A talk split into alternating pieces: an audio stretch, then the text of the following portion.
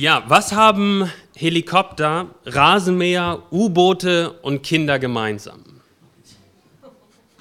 Auf den ersten Blick vielleicht erstmal gar nichts. Aber wenn ich dazu noch das Wort Eltern nenne, dann fangen die ein oder anderen Eltern vielleicht schon an, un etwas nervös sich auf dem Sitz zu bewegen. Ich mache das zumindest. Da gibt es doch diese Helikoptereltern und Rasenmähereltern und U-Boot-Eltern. Ich weiß nicht, ob ihr schon mal von diesen Eltern gehört habt. Die Helikoptereltern, das ist tatsächlich ein Begriff, die kreisen wie ein Helikopter ständig über ihren Kindern und sind ständig da, um ihren Kindern zu helfen und sie auch manchmal zu überwachen. Sie, sie packen die Kinder in Watte und versuchen die Kinder vor allem Bösen im Leben zu beschützen. Sie, sie versuchen den Kindern alle Schwierigkeiten abzunehmen und die Kinder lernen es nicht, selbstständig zu sein. Dann gibt es die Rasenmähereltern, das ist eine Unterkategorie der Helikoptereltern. Sie mähen Konflikte und potenzielle Herausforderungen einfach nieder. Ja, also sie, wenn das Kind im Sandkasten spielt, dann antizipieren die Eltern schon die Konflikte im Sandkasten, die, die das Kind haben könnte und räumen diese Konflikte schon bevor der Konflikt überhaupt entsteht aus, dem, aus der Welt. Und die Kinder lernen nicht mit den Konflikten umzugehen. Und dann gibt es die U-Boot-Eltern, die sind anders. Und das ist besonders dann, wenn Kinder in den Kindergarten gehen oder in die Schule gehen, dann tauchen die Eltern aus verschiedenen Gründen ab, wie ein U-Boot. Sie tauchen ab. Manche, weil sie ihrer Karriere nachgehen wollen, andere, weil sie einfach genug haben von ihren Kindern. Sie sind froh, dass die Kinder jetzt endlich aus dem Haus sind und sie sich nicht mehr um sie kümmern müssen. So, so, so tauchen sie ab und sie können sich sozusagen wieder ihrem eigenen Leben widmen und ihren Träumen und, und ihrer Selbstverwirklichung nachjagen.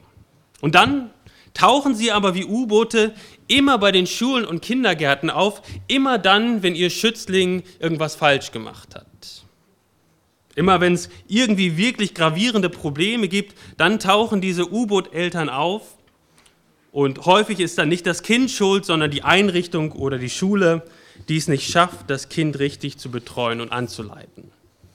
Das sind nicht Gedanken von mir, das sind tatsächlich Ausdrücke, die gebraucht werden, werden um Eltern zu beschreiben. Und ich weiß nicht, wie es euch geht, wenn, ich, wenn ihr diese Beschreibung hört. Ich will auf jeden Fall kein Helikopterpapa sein. Ich will nicht, dass meine Kinder nicht mit Konflikten umgehen können. Ich will nicht, dass sie keine Eigeninitiative entwickeln. Ich will nicht, dass sie ihre eigenen Bedürfnisse nicht richtig kommunizieren können. Und doch gibt es mittlerweile Studien, dass Kinder, die stark von ihren Eltern betreut und behütet worden sind, in der Schule besser abschneiden und in, auf langfristige Sicht auch höhere Positionen im Job erreichen, aber eben auf sozialer Ebene mit Problemen und Konflikten nicht umgehen können. Ich will aber auf der anderen Seite auch nicht von dem, auf der anderen Seite vom Pferd runterfallen und ein U-Boot-Vater sein. Jemand, der nur dann auftaucht, wenn das Haus schon richtig brennt. So schrieb jemand zu diesem Thema. Am Ende ist es wohl die berühmte goldene Mitte, die auch bei der Kindererziehung gilt. Den Nachwuchs führen und lenken sowie Grenzen setzen, aber ihn nicht komplett seines Freiraums zu berauben. Man könnte jetzt jede Situation im Leben durchspielen und überlegen, was wäre jetzt die richtige Reaktion. Äh, Grenzen setzen, Freiheiten geben. Aber Erziehung und das, die Arbeit mit Kindern passiert nicht auf diesen zwei, drei riesengroßen Entscheidungen im Leben, sondern es sind diese tausend kleinen Entscheidungen in unserem alltäglichen Verhalten gegenüber unseren Kindern, die unsere Kinder prägen. Und wie wir mit unseren Kindern umgehen, auch als Eltern, auch als Gemeinde, hat alles damit zu tun, wie wir über unsere Kinder denken. Das ist ganz wichtig. Wie wir, unsere, wie wir mit unseren Kindern umgehen, wie wir uns gegenüber im Alltag verhalten, so wie wir reagieren, wenn wir gar nicht drüber nachdenken, hat alles damit zu tun, wie wir über unsere eigenen oder über unsere Kinder denken. Und wie sollten wir über unsere Kinder denken?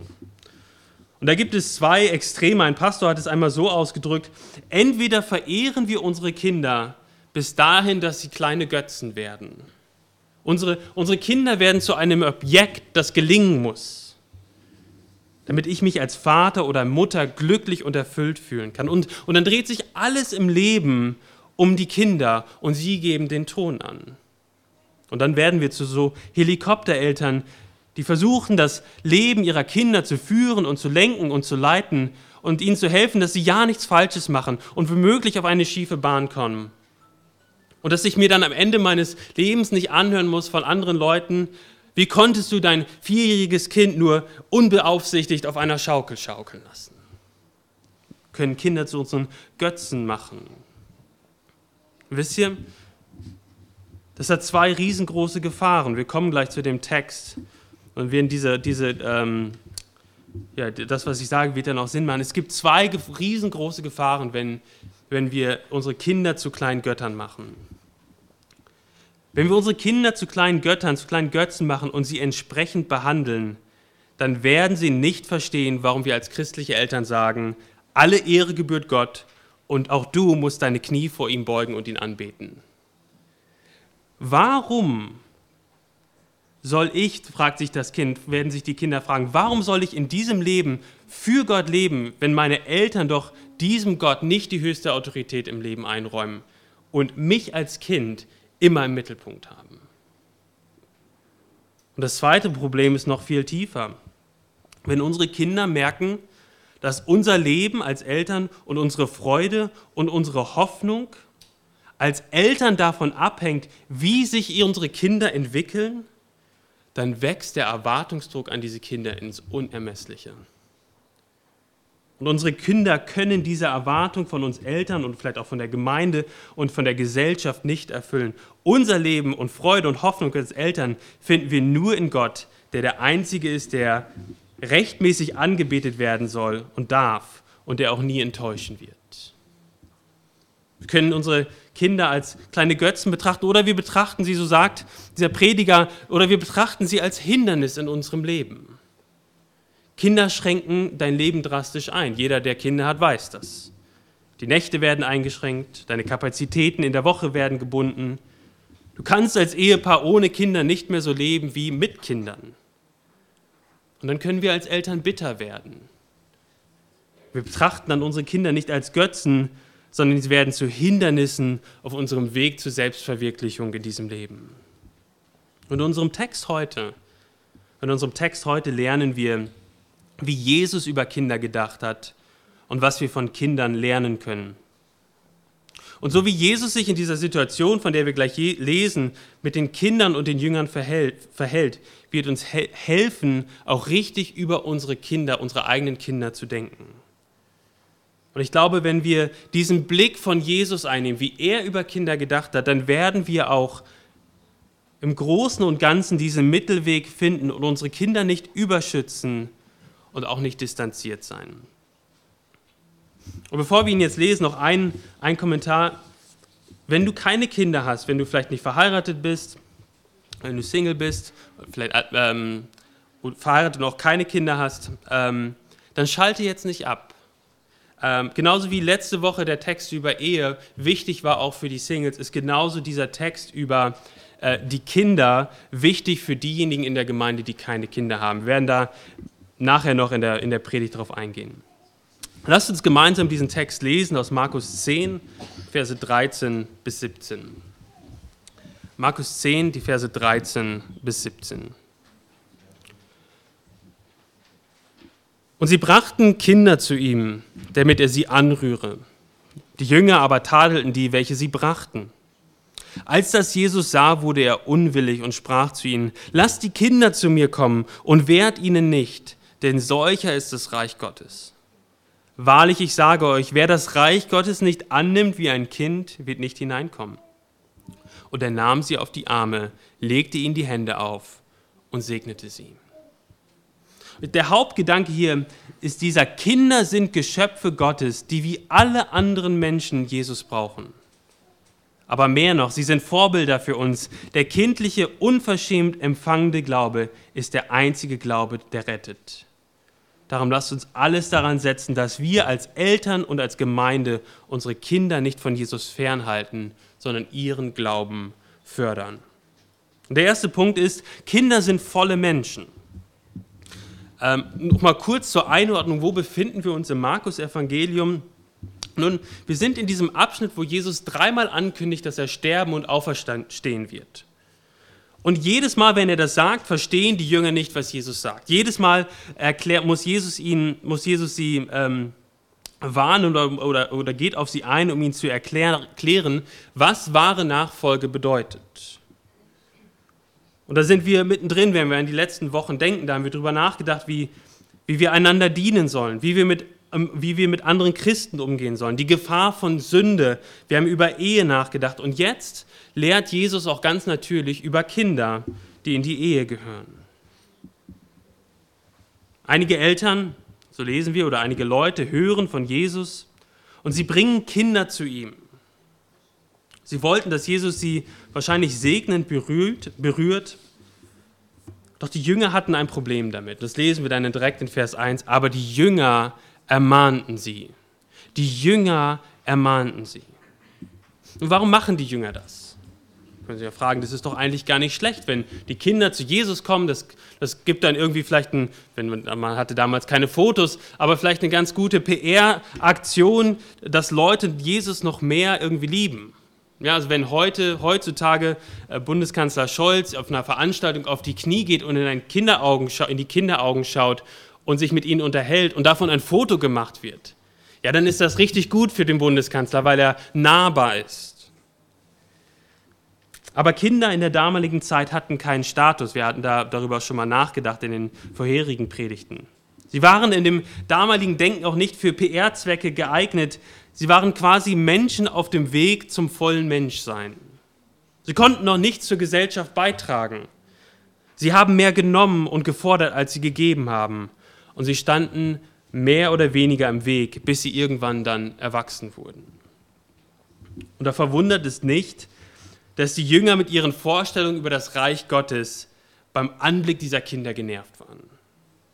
Sie waren doch auf dem Weg nach Jerusalem, da würde Jesus doch die Römer vertreiben und sein Reich aufrichten. Sie hatten ja schon äh, angefangen zu, darum zu schachern, wer wohl jetzt der Größte unter ihnen ist, wer wohl die besten Posten in diesem Reich bekommen würde.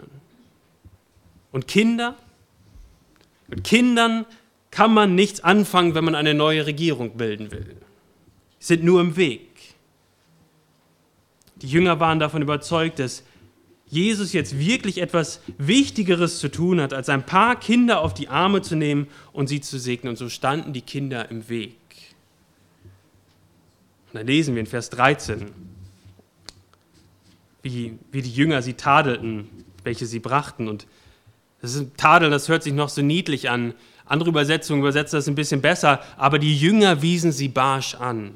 Oder die Jünger aber fuhren sie an. Es war, war nicht nur ein bisschen Tadeln, sie haben sich aufgeregt, dass Eltern sich erdreisten, Kinder zu dieser wichtigen Person Jesus Christus zu bringen und ihn zu stören bei seinem großen Auftrag. Wisst ihr nicht, wer das ist? Hört auf, Jesus mit euren Kindern zu nerven. Er hat etwas Besseres und Wichtigeres zu tun. Und dann schaut mal, wie Jesus reagiert in Vers 14. Jesus reagiert richtig scharf. Als Jesus das sah, wurde er unwillig und sprach zu ihnen.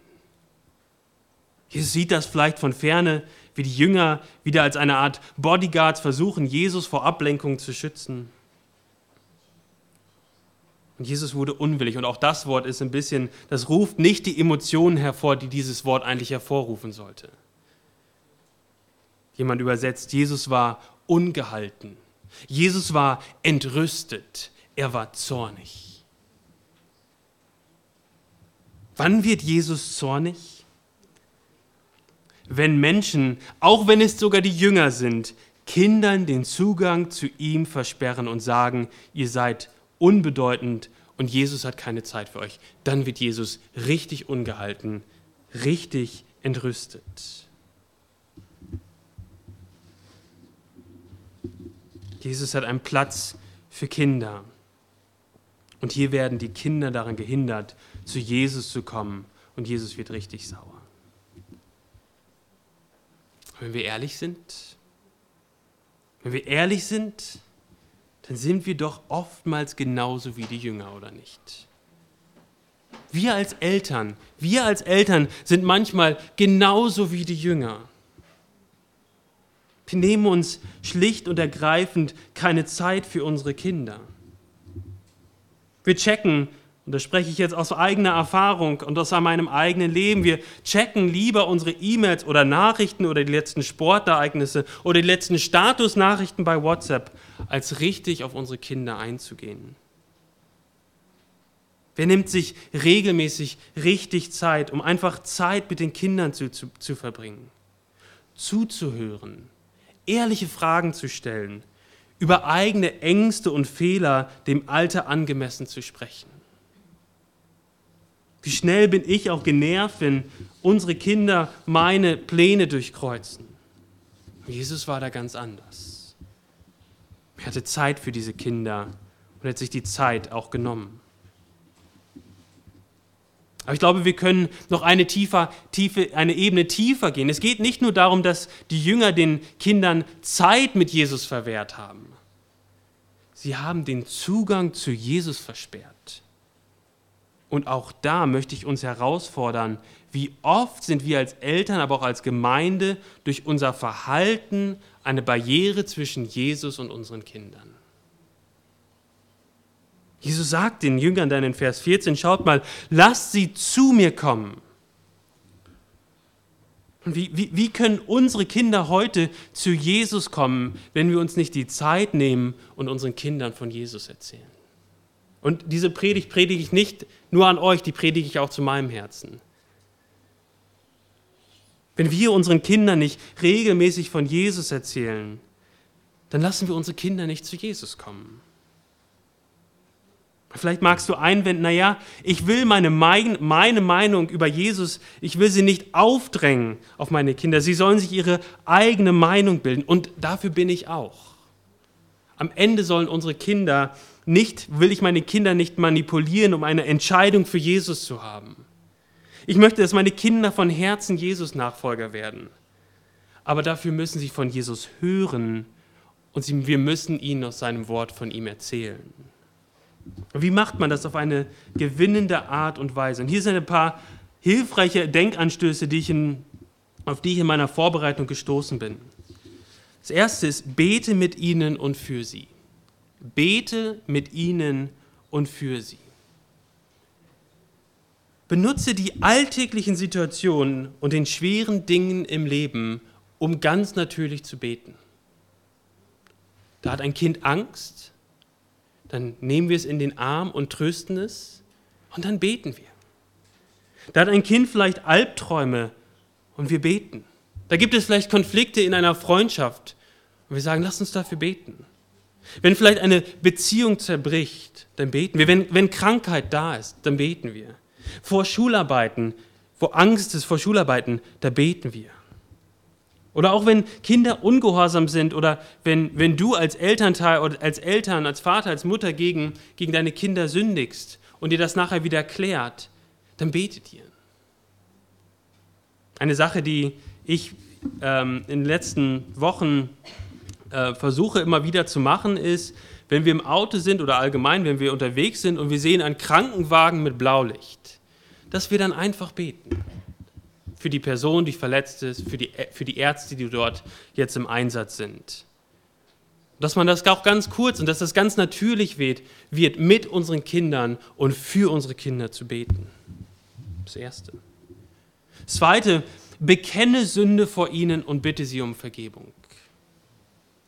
Lebe deinen Kindern vor, wie man mit Versagen und Sünde umgeht. Und wenn sie sehen, dass du Sünde nicht versteckst in deinem Leben, sie werden eher bereit sein, auch über ihre Schwierigkeiten, vielleicht auch ihre Sünden zu reden. Was für eine wunderbare Möglichkeit, unsere Kinder zu Jesus zu lassen, indem wir ihnen vorleben, was es bedeutet, dass Jesus auch Sünder wie mich liebt. Bekenne seine Sünde vor ihnen und bitte sie um Vergebung. Zeige deine Schwächen und spreche darüber. Mach deutlich, dass du auch mit Gefühlen von Angst und Wut und Trauer und Verzweiflung und Lustlosigkeit zu kämpfen hast. Wenn, wenn, wenn du keine Lust hast, deine Bibel zu lesen, und das ist bei jedem auch mal der Fall, dann sprich ehrlich mit deinen Kindern, wie du manchmal keine Lust hast und Gottes Hilfe brauchst. Anstatt dass deine Kinder immer hören, du sollst, du sollst, du sollst, hören sie auch aus deinem Mund, ich verstehe, was du gerade durchmachst. Ich war selber da oder kämpfe in einer anderen Form immer noch damit. Zeige deine Schwächen und spreche drüber. Und dann nutze die Freuden und Nöte und Hoffnungen und das ganz normale Leben, die ganz normalen Dinge im Leben, um natürlich über Gott zu sprechen. Ein Professor von mir hat uns in einem Kurs herausgefordert äh, und gesagt, wie kannst du von einem Burger über Gott sprechen? Ja, also ihr setzt euch hin und ihr esst ein, ein, ein, äh, ein, ihr setzt euch bei Burger King hin und ihr esst einen Burger und er fragt, wie könnt ihr jetzt dieses Gespräch natürlich auf Gott hinlenken? Man könnte zum Beispiel fragen, woher kommt der Salat auf dem Burger? Und dann könnte man mit den Kindern äh, drüber nachdenken, ja, von einem Feld, aber wo kommt das Feld her? Und das Feld kommt irgendwie, das muss ge gesät werden. Und wenn man dann immer weitergeht, wird man irgendwann dort ankommen, dass man sagt, Gott hat das gemacht. Und man kann darüber reden, wie Gott, wie Gott alles schafft und wie er auch diesen Salat geschenkt hat auf dem Burger. Und wenn man dann reinbeißt und es richtig genießt, dann kann man darüber sprechen, dass Gott will, dass wir gute Dinge genießen. Dass Gott die Welt nicht in Schwarz-Weiß geschaffen hat, sondern mit diesen tausenden verschiedenen Farben. Dass er uns verschiedene Geschmackssinne gegeben hat. Er hätte es ja auch irgendwie alles gleich schmecken lassen können. Aber die Vielfalt und Kreativität von Gott wird sichtbar. Und dann kann man darüber reden. Nutze die Freuden und Nöte und Hoffnung, das ganz normale Leben, um natürlich über Gott zu reden. Und dann gehört auch dazu ein eher formales Lehren wo unsere Kinder im Alter angemessen geistliche Dinge lehren, wo wir sie uns zusammensetzen und Dinge durchsprechen. Und das ist unglaublich schwer, äh, das zu tun. Und es ist unmöglich, wenn wir nicht vorher lernen, auch natürlich über diese Dinge im Alltag zu reden. Lass die Kinder zu mir kommen und wir sollten genau das Gleiche tun. Wir sollten unsere Kinder zu Jesus bringen. Und das Zweite, was er sagt, der zweite, der zweite Befehl ist, hindert sie nicht. Lasst sie zu mir kommen und hindert sie nicht. Und hier zwei Dinge, die mir unglaublich wichtig sind. Kinder können Heuchelei sehr schnell erkennen und werden sich entsprechend verhalten. Manche, wenn die Kinder dann älter werden, machen die das auch manchmal deutlich. Und dann sagen sie auch was. Und man denkt, oh ja, da hast du eigentlich recht. Äh, Papa hat das gesagt, dass er das machen wollte aber hat es nicht gemacht. Wenn wir zum Beispiel sagen, lasst uns morgens die Bibel lesen, es ist gut und wichtig, den Tag mit Gott zu starten in seinem Wort. Und das ist etwas, was du nie machst. Dann werden deine Kinder das merken und sie werden entsprechend über die Bibel und Jesus denken. Und wie schnell können wir unsere verpassten Träume, das ist der zweite Punkt hier, hindert sie nicht, wie schnell können wir verpasst, unsere verpassten Träume und Wünsche im Leben als Eltern auf unsere Kinder projizieren. Sagen, ich habe das verpasst, diesen Wunsch, das hätte ich gerne gewollt in meinem Leben. Und dann projizieren wir diese Wünsche und Träume auf unsere Kinder. Wir wollen, dass sie im Sport und in der Schule die Besten sind. Wir können vergessen, dass es viel wichtiger ist, als eine Einzelmatte zu haben oder einen guten Job zu haben oder eine Profikarriere zu haben. Viel wichtiger ist die Frage, was denken meine Kinder über Jesus? Wo fließt dein, der Großteil deiner Anstrengung auch rein? Sind es, fließt der Großteil deiner Anstrengung in Dinge rein, die am Ende des Tages nicht ewig sind, sondern vergehen? Wenn wir mit unserem Leben Barrieren zwischen unseren Kindern und Jesus, wenn wir, wenn wir zu Barrieren werden zwischen unseren Kindern und Jesus, dann wird Jesus auch über uns ungehalten. Ja, er entrüstet sich über uns, hindert sie nicht, zu mir zu kommen. Aber wie behandelt Jesus jetzt die Kinder? Was macht er? Und wir sehen in dem Text, dass er sie weder als kleine Götzen behandelt, und ihm diesen Kindern sozusagen als Sklave dient, um sie glücklich zu machen. Aber er behandelt sie auch nicht als Hindernisse auf seinem Weg nach Jerusalem. Wie, wie behandelt Jesus diese Kinder? Er behandelt sie wie normale, echte Menschen geschaffen im Bild Gottes. Er sieht die Kinder als Menschen, die ihn brauchen, wie die tausenden Erwachsenen vorher auch. Und was, was die Jünger nicht verstanden haben, ist, dass, dass Jesus in seinem ersten Kommen kein irdisches, politisches Königreich aufbauen wollte. Sein Reich ist unsichtbar und wird da sichtbar, wo ein Mensch die Königsherrschaft von Jesus in seinem Leben anerkennt. Und es ist egal, wie viel ein Mensch in der Gesellschaft für Jesus leisten kann. Die Jünger hatten nur Augen für das irdische Reich des Messias. Jesus hat auf die Herzen geschaut und die Menschen aufgerufen, Buße zu tun und zu glauben. Und diese Kinder hier in unserem Abschnitt, sagt Jesus, guckt mal in Vers 15, die kommen auf eine Art und Weise zu mir, sodass sie, sodass sie, das, sodass sie in das Reich Gottes gehören. Meine Frage an uns ist, an uns Eltern, aber auch uns als Gemeinde, sehen wir unsere Kinder so? Nicht als Projekt, das wir erledigen müssen, nicht als Götze, dem wir dienen, von dem, von dem wir erwarten, dass er uns glücklich macht. Nicht als Hindernis auf dem Weg zu einer tollen Karriere, nicht als Störung an einem ansonsten ruhigen Abend. Siehst du deine Kinder als vollwertige Menschen, die nicht anders sind als du. Als, als Menschen, die genauso wie du auch Jesus brauchen. Genauso hat Jesus Kinder gesehen. Und was bedeutet das für dich als Vater und als Mutter? Das erste ist, du versuchst dem Verhalten von Kindern auf den Grund zu gehen. Nochmal, es geht dir nicht einfach darum, dass deine Kinder die richtigen Dinge tun. Du willst, dass, richtige, dass das richtige Verhalten aus einem Herzen kommt, das Gott ehrt. Dass du sie als, als volle Menschen siehst, von denen du dir wünschst, dass sie von Herzen Jesus nachfolgen. Und ein guter Test ist, ist die Frage, das kannst du jetzt einfach mal machen, dir die Frage stellen, Hast du schon mal gegen deine Kinder gesündigt? Deine Stimme im Zorn erhoben, weil du vielleicht einen schlechten Tag hattest oder ein Kind dich genervt hat?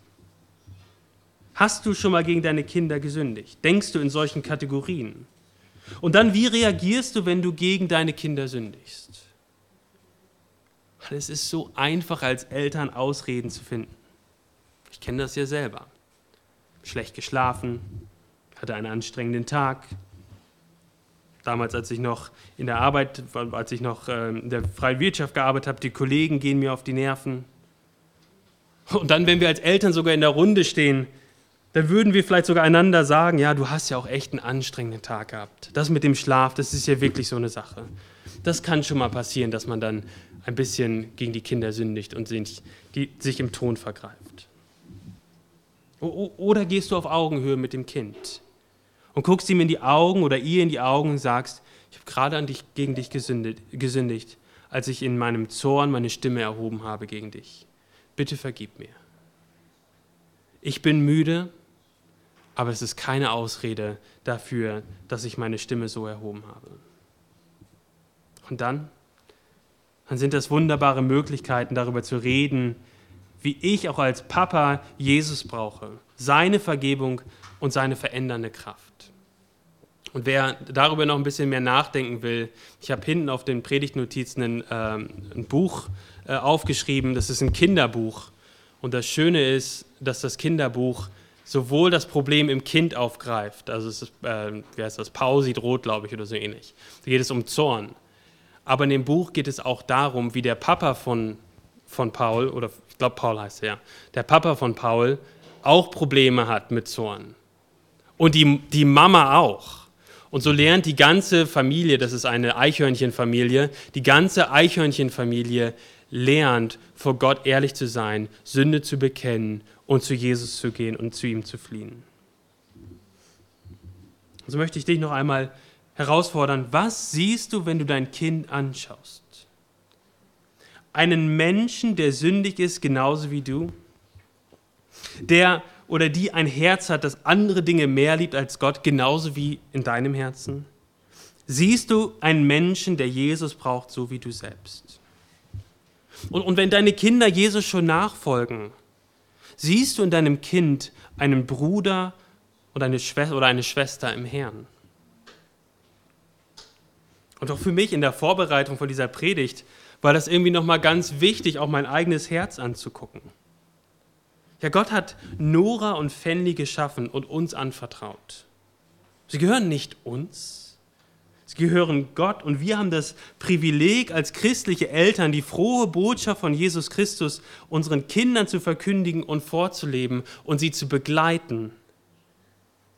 Und unsere Kinder sind unser erstes Missionsfeld und wenn sie zum Glauben kommen, unsere erste Jüngerschaftsbeziehung. Das gilt als Eltern, aber das gilt auch im Kontext der Gemeinde. Und ich hatte vorhin gesagt, diese Predigt ist nicht nur für Eltern die Gruppe von Kindern und Jugendlichen in dieser Gemeinde ist das erste Missionsfeld dieser Gemeinde. Und wenn du auch welchen Gründen auch immer keine Kinder hast, dann hast du trotzdem eine Aufgabe als Teil dieser Gemeinde gegenüber diesen Kindern, die wir hier vorne gerade gesehen haben, gegenüber den Teenagern, die sich zweimal die Woche treffen, gegenüber den, den, den Jugendlichen in unserer Gemeinde. Auch da möchte ich dich herausfordern. Wie siehst du die Kinder und die Jugendlichen in der Gemeinde? Sind sie halt irgendwie da, weil die Eltern da sind? Oder siehst du sie als volle Menschen, die so wie jeder andere auch hier im Raum Jesus brauchen? Gehst du ihnen aus dem Weg oder schenkst du ihnen Beachtung? Versuch das einfach mal. Geh mal auf ein Kind zu. Vielleicht spiel ein bisschen mit ihm und dann frag ihn oder sie, was er im Kindergottesdienst gelernt hat. Was hast du über Jesus gelernt heute? Und dann kannst du sagen, wenn er dann erzählt, kannst du sagen, okay, ich habe über Jesus Folgendes gelernt heute in meiner Predigt, in der Predigt hier unten. Oder auch die älteren Kinder und Jugendlichen, geht auf sie zu, streckt eure Hand aus, sagt, hallo, ich bin so und so. Ich freue mich, dass du, dass, ich freue mich, dass du so regelmäßig in der Gemeinde bist. Also lasst uns als Eltern und als Gemeinde unsere Kinder als volle Menschen sehen, die wie alle anderen Menschen auch Jesus brauchen. Lasst uns Vorbilder sein, indem wir ehrlich und aufrichtig über unsere Sünden und über unsere Schwächen sprechen und immer wieder auf Jesus als unsere einzige Hoffnung hinzeigen. Und wenn wir das so tun, dann werden wir unseren Kindern Freiheiten geben und sagen, du musst dich selbst entscheiden, wer Jesus für dich ist. Und gleichzeitig werden wir Grenzen setzen und involviert sein und unsere Kinder lehren und behüten, damit sie eines verstehen. Jesus ist die einzige Hoffnung im Leben und im Sterben. Jesus sieht Kinder als volle Menschen an. Und der zweite Punkt, deutlich kürzer als der erste Punkt, kindlicher Glaube ist echter Glaube. Das ist dann das, was wir in den Versen, in den letzten beiden Versen dann sehen. Also die Sicht von Jesus auf Kinder ist realistisch. Also er sagt nicht, ne, das sind kleine Engel und die gehören automatisch zum Reich Gottes dazu. Das ist nicht das, was Jesus sagt. Guckt nochmal in den Versen 14 und 15. Warum gehört den Kindern das Reich Gottes? Weil sie wie Kinder, also in einer kindlichen Haltung empfangen. Jesus sagt, bringt die Kinder her zu mir, die Kinder müssen zu mir kommen. Und was machen die Kinder? Die Kinder mit unverschämt empfangenen Glauben setzen sich zu Jesus und sie genießen es. Sie nehmen das, was Gott, was Jesus ihnen zu geben hat. Deswegen möchte ich auch an dich, wenn du hier als Kind sitzt, als Jugendlicher sitzt, möchte ich dich herausfordern, nur weil du mit deinen Eltern zum Gottesdienst kommst, heißt es nicht, dass du Jesus nachfolgst. Das ist ganz wichtig. Jesus ruft uns jeden Menschen auf, auf ihn zu vertrauen, unsere Sünden zu bekennen und ihm zu vertrauen. Ihr braucht Jesus genauso wie wir Erwachsenen. Und ich hoffe, dass das für euch auch, wenn ihr jetzt der Predigt schon zugehört habt, in dieser Predigt klar wird. Wir Erwachsenen sehen oft für euch aus, als hätten wir alles unter Kontrolle. Ihr denkt, ihr Eltern haben alles unter Kontrolle. Und die hätten auch irgendwie gar keine Probleme mit Sünde und Versuchung.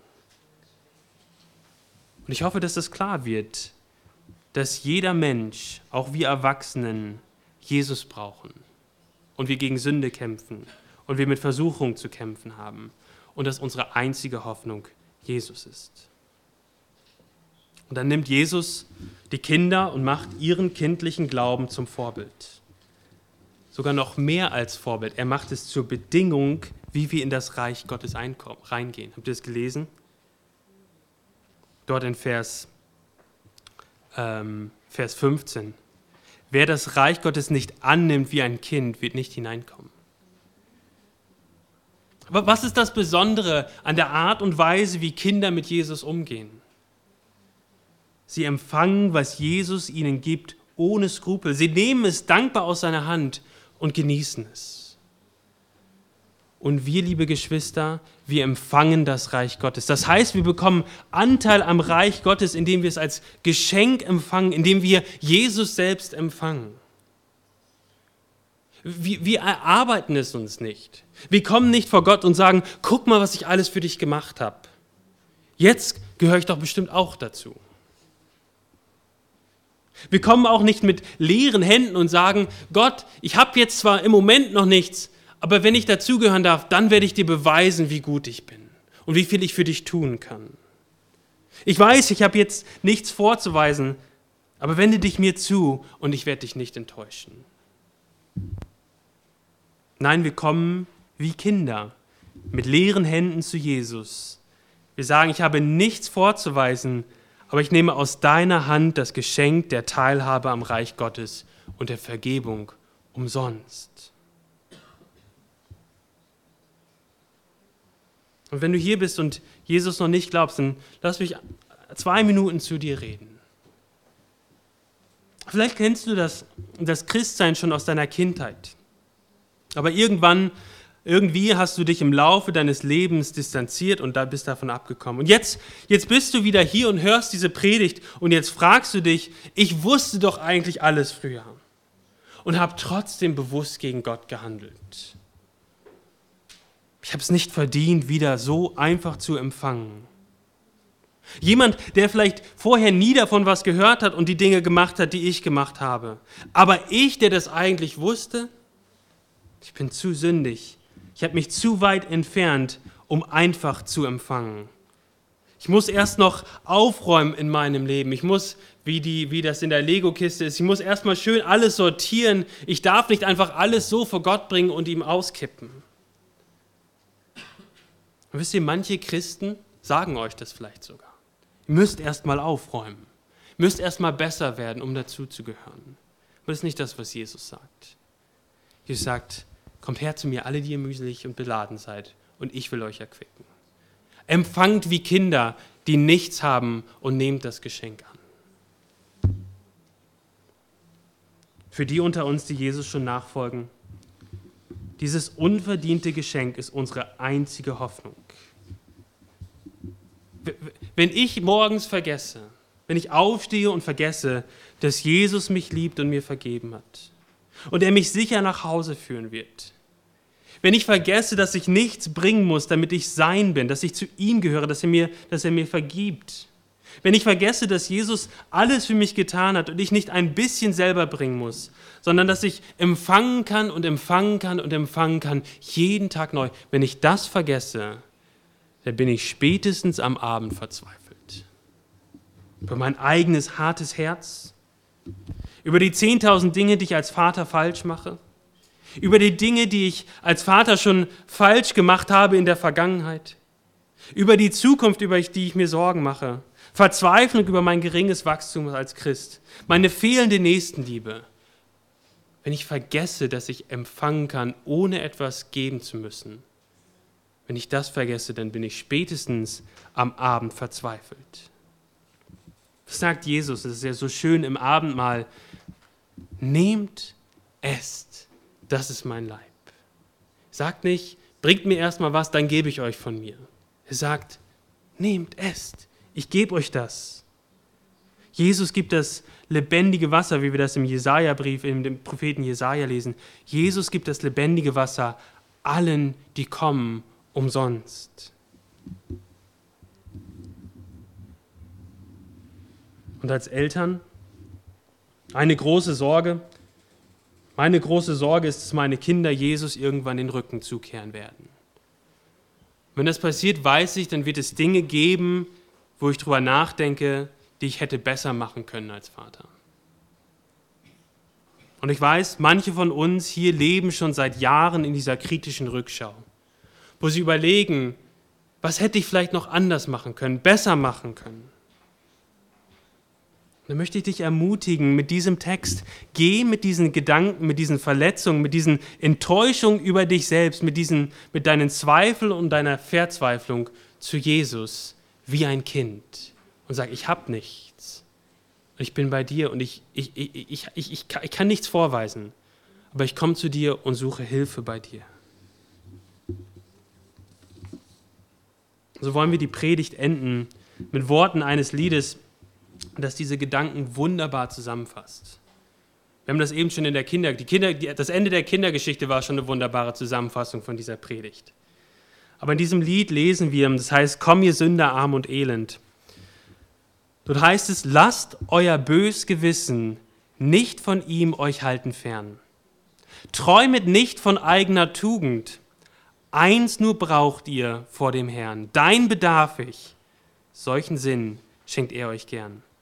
Kommt, ihr Müden, ihr Beladenen, und verwund vom Schlangengift. Schlangengift Sünde dort, ne? Verwund vom Schlangengift. Wollt ihr warten, bis ihr gut seid? Müsst ihr warten ewiglich. Nicht Gerechte, Sünder, Jesus rief zu sich. Wenn du wartest, bis du gut bist, um dich vor Jesus als würdig zu beweisen, dann wirst du ewiglich warten und nie zu Jesus kommen. Wenn dein Gewissen dich auch verklagt, lass es dich nicht davon abhalten, zu Jesus zu gehen. Du brauchst ihm nichts zu bringen. Sei wie ein Kind, das ein riesiges Geschenk und unverschämt und dankbar annimmt und empfängt. Und in der ersten Strophe von diesem Lied heißt es so: Kommt ihr Sünder, arm und elend, krank, verwundet, voller Leid. Jesus steht hier, euch zu retten, voll Erbarmen und bereit. Er ist willig, zweifelt nicht, verliert nicht Zeit. Amen. Lasst uns beten. Vater, wir danken dir immer wieder aufs Neue für dein Wort. Danken dir auch ja, für diese, wie, Jesus, wie du auch mit Kindern umgegangen bist. Und wir wollen dich bitten, dass das auch unser Denken verändert, wie wir über unsere eigenen Kinder zu Hause denken, aber auch wie wir als Gemeinde über Kinder denken. Und dass du uns segnest als Eltern und auch als Gemeinde mit Kindern, die von Herzen dir nachfolgen. Amen.